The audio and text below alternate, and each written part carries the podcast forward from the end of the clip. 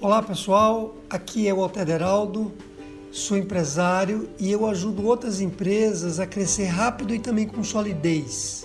Eu estou no planeta aqui com Carlos Oios e não deixem de ver esse podcast porque ele realmente está muito bom. Eu vou falar de 11 pontos fracos, 11 fragilidades que as empresas de uma maneira geral têm e que impedem elas de crescer e como é que você resolve isso. Um grande abraço. Você está ouvindo o podcast Planeta, o podcast do líder. Aqui é Carlos Oios, o seu anfitrião. Eu sou coach executivo empresarial e eu sou apaixonado por ajudar líderes a terem um novo patamar de resultados com qualidade de vida e propósito. Se este podcast faz sentido para você, curta. Se você quer que outras pessoas se beneficiem deste conteúdo, compartilhe, coloque o seu comentário, dê o seu feedback. Vai ser um prazer enorme interagir com você.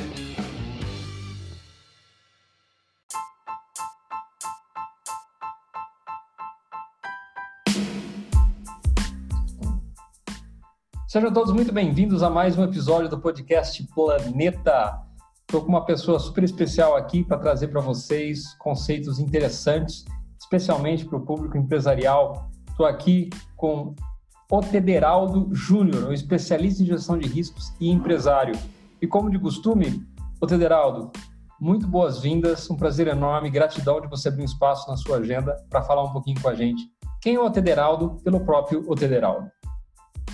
O primeiro, Carlos, obrigado pela, pelo convite, viu? Eu, eu que lhe agradeço. Bom, eu hoje, Carlos, ajudo as empresas a resolver 11 fragilidades. Quer dizer, meu negócio é bem específico, né? São 11 pontos fracos que as empresas têm e eu ajudo elas a resolver esses pontos fracos para que elas cresçam mais rápido e cresçam também com solidez financeira. E, a, o meu objetivo é que eu consiga fazer com que a empresa cresça atendendo, vamos dizer, esses dois requisitos. Ela precisa crescer mais rápido, porque se ela cresce devagar demais, fica tudo muito mais difícil, mais penoso, né? O empresário tem a impressão que ele não sai do lugar. Então, é, é preciso você imprimir uma certa velocidade no crescimento da empresa, e a velocidade vai depender de cada negócio. Mas também ela precisa crescer com solidez, porque não adianta ela crescer rápido e ela quebrar lá na frente, porque o crescimento se deu sobre bases frágeis. Então, é, esse é meu negócio hoje, esse é meu, meu posicionamento, meu, minha missão de vida seria ajudar pequenas e médias empresas a crescer, né, invertendo o que eu falei, a crescer corrigindo aí esses 11 pontos fracos, essas 11 fragilidades.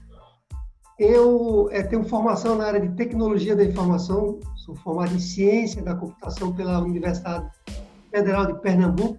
Dá para perceber que meu sotaque é meio misturado, né? E eu fui executivo durante muitos anos, trabalhei, Carlos, durante é, mais de 25 anos, uma única empresa de tecnologia, fiz carreira nessa empresa, entrei como técnico, né, como desenvolvedor, fui tomando gosto cada vez mais pela gestão empresarial, pela liderança. Como é que essas coisas aconteceram exatamente na minha vida? É um misto de um momento em que eu me caso, né? eu já na empresa eu me casei, quando a gente se casa tem um monte de conta para pagar, né? Parece um monte de conta mais para pagar. Tem. Quem já casou passou por isso, né? E naquele momento eu, eu precisava encontrar alguma coisa que me remunerasse melhor, que me destacasse mais na empresa. E aí parece que eu parece que veio o útil ao agradável, porque eu comecei a ter um gosto maior pela essa questão do gerenciamento de pessoas e fiz curso de especialização nessa área isso também foi me proporcionando cada vez mais renda, né? Eu, eu, quando saí dessa empresa que eu trabalhei, eu era um dos principais executivos. Eu cuidava de uma das células dessa empresa que atendia o mercado financeiro. Bom, eu fiquei lá, como eu falei, mais de 20 anos. Conta de cabeça aqui, mas é por aí, 20, 20, 20, 22 anos. Até que eu resolvi abrir o meu próprio negócio. Isso em 2000 e... É, por aí, 2004, as datas começam a nos trair, né? Depois de um certo tempo. Então, é por aí, 2004, 2005, que eu decido sair dessa empresa, Carlos, para montar o meu próprio negócio. Por, por razões, porque achava que estava na hora, né? A gente tinha passado muito tempo naquela empresa, porque eu tinha me especializado cada vez mais em um determinado assunto que eu queria explorar por conta própria, e por outras razões mesmo. Acho que a gente tem uma missão, né? As missões acabam, a gente tem que começar outra, né? Assim, E aí, quando eu abro a minha empresa, Carlos, se eu falar demais, você me interrompe aí, viu? E faça as suas pontuações. Quando eu abro essa empresa, é, eu resolvo me especializar, entrar num mercado completamente novo, de 2004, 2005, era um mercado assim, novinho em folha. Era tão novo que ele dava medo, por um lado, medo no sentido de saber se eu devia entrar ou não, porque se desse errado, eu podia ter colocado, podia colocar a empresa a perder. Se desse certo, por outro lado, seria como era algo muito novo, né? Poderia realmente destacar muito o nosso negócio. E, e o assunto, Carlos, que estava surgindo naquela ocasião, era o gerenciamento de risco empresarial, gerenciamento de risco corporativo. Porque dois grandes acordos internacionais tinham sido assinados lá fora, um nos Estados Unidos, que é a Lei Sarbanes-Oxley, são, são questões muito técnicas, mas não vem, não vem muito ao caso aqui, mas só para saber. E outro era um acordo na Basileia, na Suíça, que mexia com o mercado financeiro. Dois acordos muito radicais, né? Que, é, que, que é, mostravam que o mundo ia mudar quando se falava em gerenciamento de risco empresarial.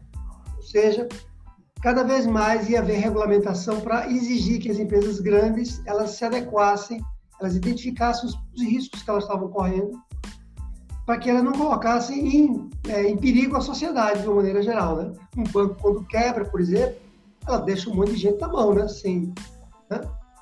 sem dinheiro para receber. Se uma Nestlé, por exemplo, quebra, o que, é que vai acontecer? Pode faltar leite, né? em pó. Então, as grandes empresas, elas, desde aquela época para cá, elas passaram a ser mais reguladas e eu resolvi entrar nesse mercado novo, esse 2004. Era muito novo, era, coisa, era muito arriscado, vou fazer um trocadilho aqui, viu? Era muito arriscado entrar no mercado de gerenciamento de riscos.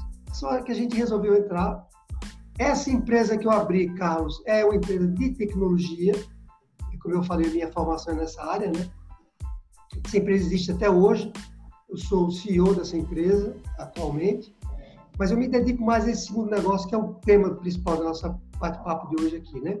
E aí, durante, resumindo assim um pouco dessa trajetória, durante esses anos todos, de 2004 até hoje, eu venho me especializando nesse assunto, gestão de riscos e fragilidade das empresas, porque fragilidade é um ponto fraco que a empresa tem, né? Você trabalha com isso, você sabe disso também. Tem um ponto fraco lá que está ou dentro do próprio empresário, ou está na empresa mesmo, no contexto empresarial, que se você não resolver, ela, quer, ela pode trincar e quebrar. Ou seja, se uma empresa... Dá um exemplo aqui para ficar mais claro. Se, a empresa tem uma concentração de cliente, ela tem todo o faturamento, ou grande parte dele, concentrado no único cliente, se esse cliente sair, ela pode quebrar. Ela não se sustenta. Então, esses são exemplos, né? Que, de, de, de fragilidade que a empresa é, que pode acontecer com a empresa. Então, é, isso acontece também nas grandes empresas. E aí eu fui, eu fui aprendendo isso esses anos todos, né? O que eu chamo, conhecendo mesmo a, por dentro os, os métodos que as grandes empresas usam para terem mais solidez. E aí resolvi é, traduzir esse material todo para pequenas e médias empresas. Por que, que eu fiz isso? Porque duas grandes razões, viu, Carlos?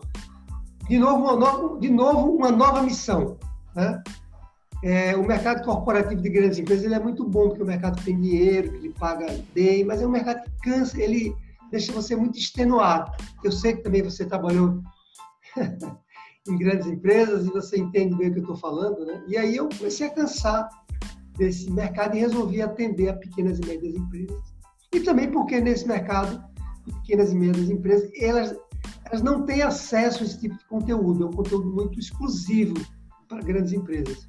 E aí eu resolvi, por ter também eu próprio uma média empresa, e por sofrer na pele as dores que eu achava que eu poderia resolver também em, pequenos e médios empresários, eu resolvi então criar um método, que é esse método chamado As 11 Fragilidades, para ajudar as empresas a resolver essas, esses 11 pontos fracos porque nesses, nessa síntese que eu faço, nesses, é, a empresa, é, como eu falei, eu comecei, a, eu abri a empresa em 2004, mas eu entrei nesse mercado em 2006, dois anos depois, ou seja, 13 anos que eu lido com isso.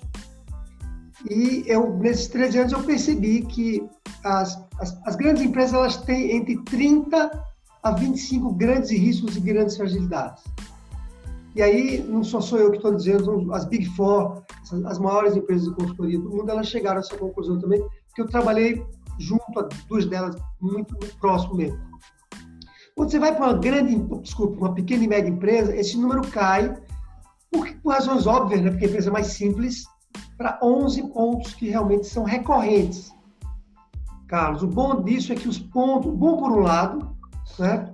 é que os pontos, é ruim porque os pontos existem, mas faz parte da vida, né? Mas o bom é que os, os, os, as fragilidades elas são recorrentes, Carlos elas existem em praticamente 100% das empresas pequenas e médias.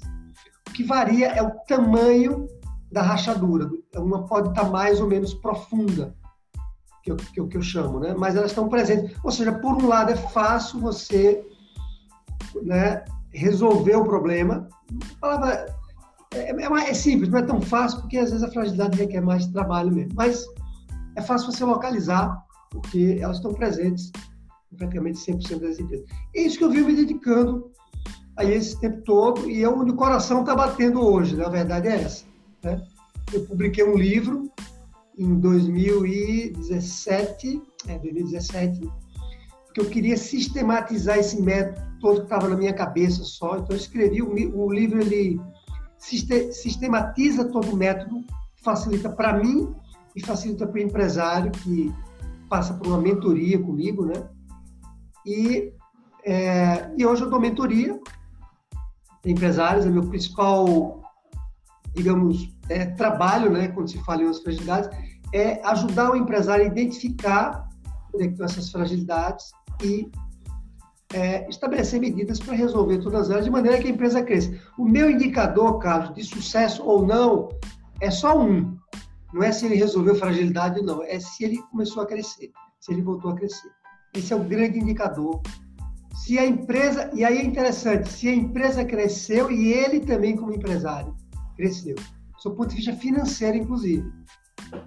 Perfeito. Falei demais já, não foi deixar você... Não, tá ótimo, tá excelente. E, ô Tederaldo, você poderia dar uma palhinha aí de uma ou duas fragilidades, sem a gente fazer o spoiler do livro? Não, tranquilo, não, posso falar em todas elas, mas eu diria que cinco fragilidades eu diria que duas fragilidades são as preferidas do empresário. Toda vez que eu sento com ele, toda vez não, mas quase toda vez, sem exagero, viu, Carlos? Ele diz assim para mim: eu só tenho duas fragilidades. Já sei quais são: a financeira e a da venda, né? Ele acha que só tem essa ajuda. No máximo, ele admite que tem uma fragilidade da gestão. Então, essas três são muito comuns, ou seja, fragilidade financeira, dificuldade que o empresário tem de ter dinheiro suficiente para tocar o negócio quando acontece o pior, ele fica sem dinheiro e quebra, né? Essa, essa é uma fragilidade bem presente. A fragilidade de vender, nós, como empresários pequenos e médios, nós temos uma formação mais técnica, a gente tem realmente uma dificuldade de vender, gente acha que basta que a gente desenvolva um produto excelente que as vendas vão bater na sua porta. O empresário acredita isso, Carlos, como, como se ele, uma religião, né? E você sabe que não é assim, né? o processo de vendas ele precisa ser tão bom quanto o produto, se não tiver que ser melhor, né? Para poder você vender. Então, essa é outra fragilidade.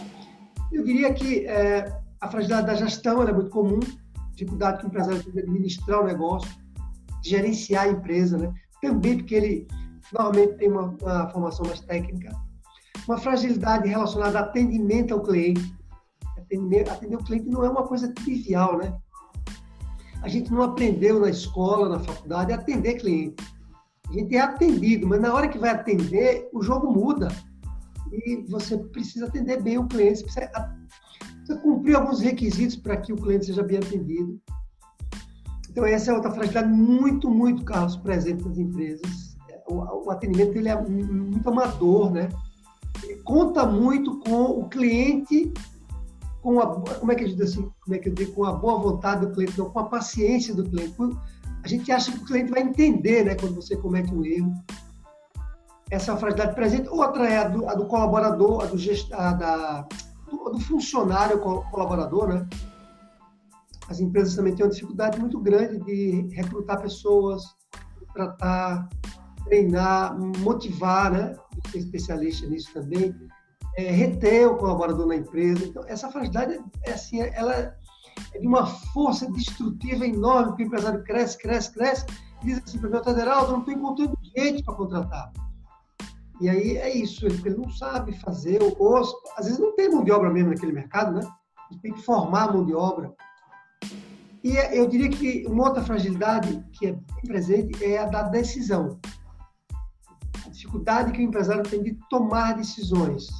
Ele decide mais a médio, ah, desculpe, decide mais a curto prazo, no máximo a médio prazo, mas a longo prazo ele tem uma dificuldade muito grande de decidir, porque ele é muito só, né?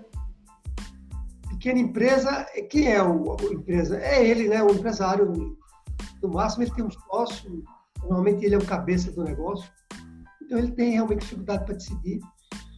E como, como, como ele não sabe decidir, quando ele toma uma decisão de longo prazo, às vezes ele, por exemplo, ah, vou botar todo o meu dinheiro aqui no produto que ele vai bombar, né? aí não bota dinheiro na área comercial. Então, são decisões dessa natureza que.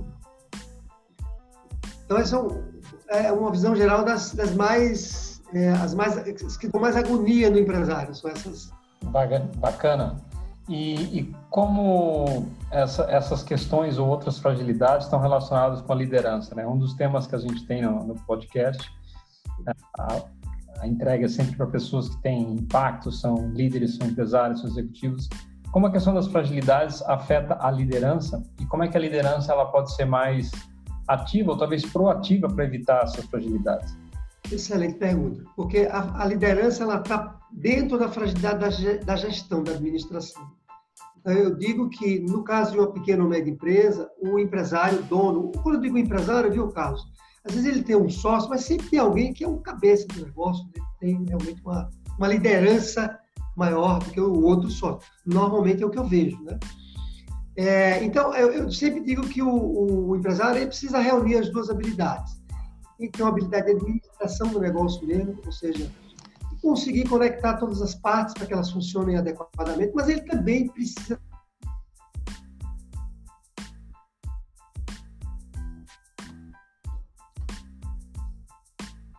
ideias. E para isso você tem que ter boas ideias, né? Suas ideias têm que ser boas para você inspirar as pessoas, né? Tá, vou pedir para você repetir um pouquinho, porque deu uma, deu uma congelada aí. Você falou que o, o, empresário precisa unir esses dois lados, o lado da parte técnica e a parte de pessoas. Acho que foi aí onde ele deu uma congelada. Perfeito, eu vou, vou repetir, tranquilo. É o seguinte, o, a, a liderança ela está dentro, no, na minha pesquisa, da fragilidade da gestão, ou seja, numa pequena empresa, em média, o empresário, o cara que é dono, é o cabeça do negócio, né? ele precisaria, ele deveria ter as duas habilidades, Carlos, a habilidade de administração propriamente dita, ou seja, a capacidade de, de botar as peças todas para funcionar de maneira harmônica, né? Ou desarmônica, né? É, eu, eu, vi, inclusive, você falando isso numa live sua que eu achei fantástico. Achei fantástico, porque casa muito com o que, eu, eu, que você falou, me permita dizer porque casa muito com o que eu penso. Tem um momento que você diz que a, as coisas não são harmônicas, elas, elas, são, elas vivem em desarmonia em alguns momentos, né? E aí eu, é exatamente o que eu falo no meu livro. O empresário ele tem que ter a habilidade de colocar a empresa para trabalhar em, em, harmonia, mas ele também precisa criar algumas desarmonias de vez em quando para a empresa ir para frente. Né? Então, é, é, é, ao mesmo tempo que ele precisa ter essa habilidade de administração, ele também deveria ser um líder porque ele é um cara que toca o negócio, né? E liderança, na minha visão, é a capacidade do empresário em fazer com que as pessoas sigam ele, sigam as ideias dele. Acima de tudo, liderar pessoas, né? E aí ele tem que ter a capacidade de criar uma visão de futuro na empresa, criar, do ponto de vista material, né? Mostrar mesmo onde é que ele quer chegar, ele tem que ter essa habilidade de comunicação, seja escrita, seja verbal, para que ele mostre para as pessoas onde é que ele quer chegar e, aí ele use instrumentos para que as pessoas sigam ele tempo inteiro, né? mostrando resultado, mostrando onde é cada pessoa, que, é, o que é que ela, é, o, o, que é que ela contribui, né? Aquela pessoa contribui dentro da empresa. Então, a liderança é fundamental e ela estaria junta, junta e separada ao mesmo tempo. Não sei se você me, entendeu. Né? Ela está junta como se fosse um, como um empresário devesse ter essas duas habilidades, liderança. É fundamental a liderança. Sem liderança, a empresa realmente ela não vai para frente. E aproveitando que nós já estamos falando disso, né, na sua experiência executiva, corporativa, de empresário e empreendedor, quais seriam as competências fundamentais do líder? Do líder, né? Falando em liderança propriamente dito, não é isso? Isso. Veja, eu acho que a principal do líder é realmente ele ter uma habilidade de lidar com gente, com pessoas. Que para mim liderança é acima de tudo isso. A liderança é você fazer com que as pessoas sigam o rumo que a empresa quer dar para a própria empresa. Então, para mim, isso é, é uma das maiores habilidades. E com isso, ele precisaria ter uma capacidade de comunicação boa, né? comunicação em sentido amplo, mas principalmente uma comunicação verbal, porque ele vai estar o tempo todo ali com os colaboradores. E quando eu digo, viu, Carlos, colaboradores, isso para mim depende também da empresa. Mas pode ter 5, pode ter 10, pode ter 50. Essa habilidade de comunicação do empresário, ela é muito importante. Eu sei que existem empresários que são mais recatados, e ao mesmo tempo eles têm uma liderança muito grande, mas aí é uma liderança, que é outra habilidade que eu vou falar, eu falei de uma que é o empresário saber lidar com as pessoas outra é ele saber se comunicar. Uma terceira é ele fazer aquilo que ele diz. O líder é aquela pessoa que ele faz o que ele diz. Então, mesmo que o empresário seja mais recatado, mais quieto, ou seja, ele tem uma capacidade menor de comunicação, mas o que ele diz, ele faz. E aí as pessoas seguem, gostam de seguir pessoas que são é, exemplos práticos né, que, que eles fazem. Pior de tudo é o empresário ter uma capacidade de comunicação muito boa e ele diz uma coisa e faz outra não vai ser líder nunca, né? Então, é, eu, eu reuni, reuniria, é, eu, eu, diria uma quarta, viu, Carlos? Só para só para finalizar, quando se fala liderança, que é também o empresário enxergar mais longe. Se ele não tiver a habilidade de enxergar um pouco mais longe, ele vai liderar o quê? Ele vai liderar as pessoas para que lugar? Né? Então o cara diz assim, não, nós vamos entrar nesse mercado aqui, mas por quê? Ah, porque eu estou achando que isso aqui vai ser. E aí vai, vai dar certo, né? Perfeito. E para quem está começando um negócio novo, para quem está começando a empreender, ainda que não, não teve a oportunidade de, de estabelecer, está lá batendo cabeça, está pensando, talvez está juntando a, a, as finanças, acertando, as, colocando as finanças em, em ordem para começar o plano B, ou realizar o sonho de abrir uma empresa, quais seriam a, algum, alguns insights, algumas dicas ou direcionamentos que você daria na sua experiência, usando até a sua metodologia das 11 fragilidades, para que esse empresário possa, esse empreendedor, ele possa aumentar a chance de sucesso e de realização para se transformar num empresário? Ótima pergunta. Ótima. Veja só, eu, eu, vou só complementar a sua pergunta com mais uma informação. Claro. três momentos em que o método ele é eficaz. Um deles é quando a empresa está começando, outra é quando a empresa está rodando ali a todo vapor e o empresário está com a mão na cabeça sem saber o que faz, né? Não tem esse momento, a empresa parece que está estacionada, né? Patinando. Né?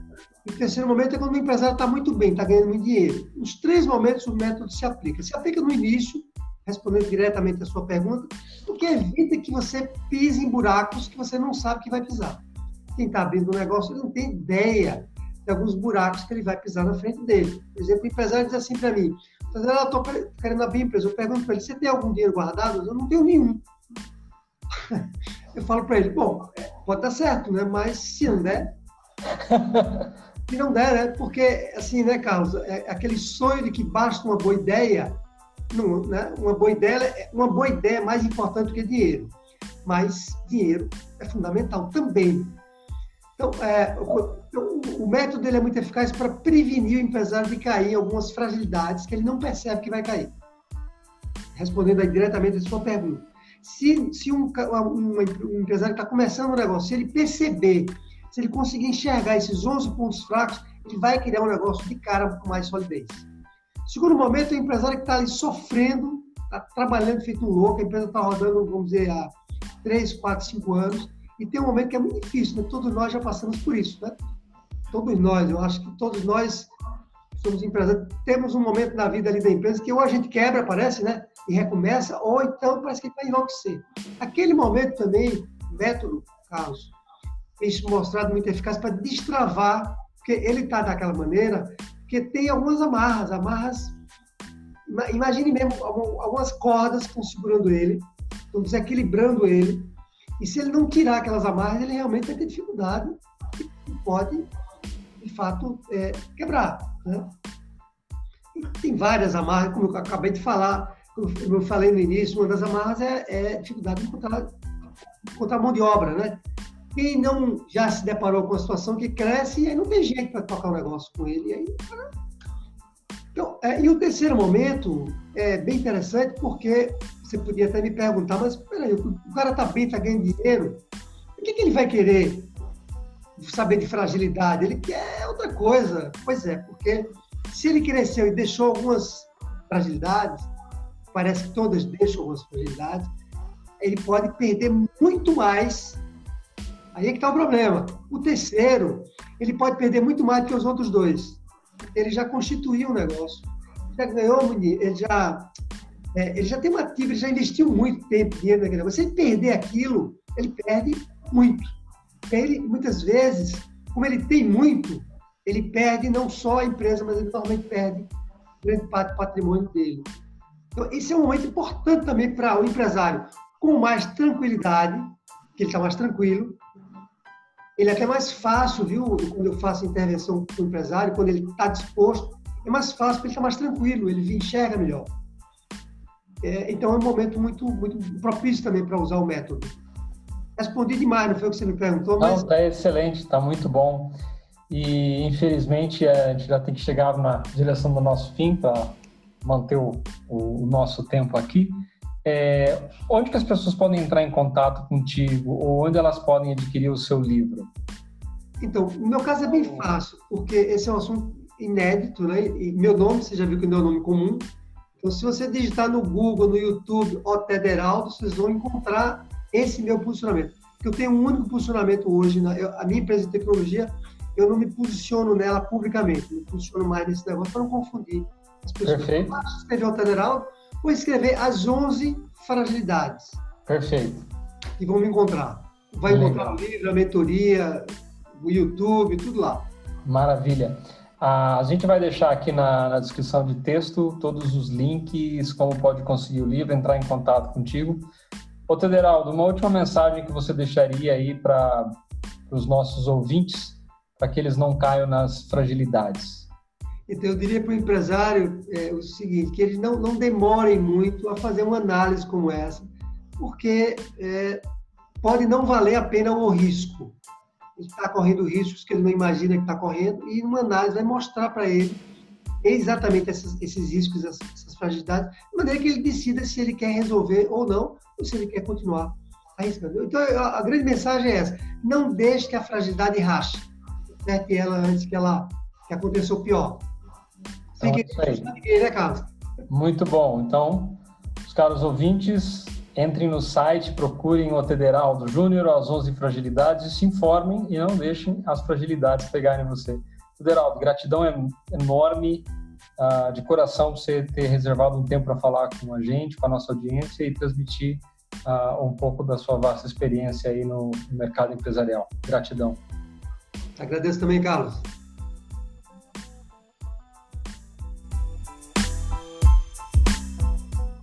Espero que este conteúdo possa ter feito a diferença para você. Está fazendo sentido? Curta, compartilhe e não se esqueça de deixar o seu feedback, o seu depoimento lá no iTunes.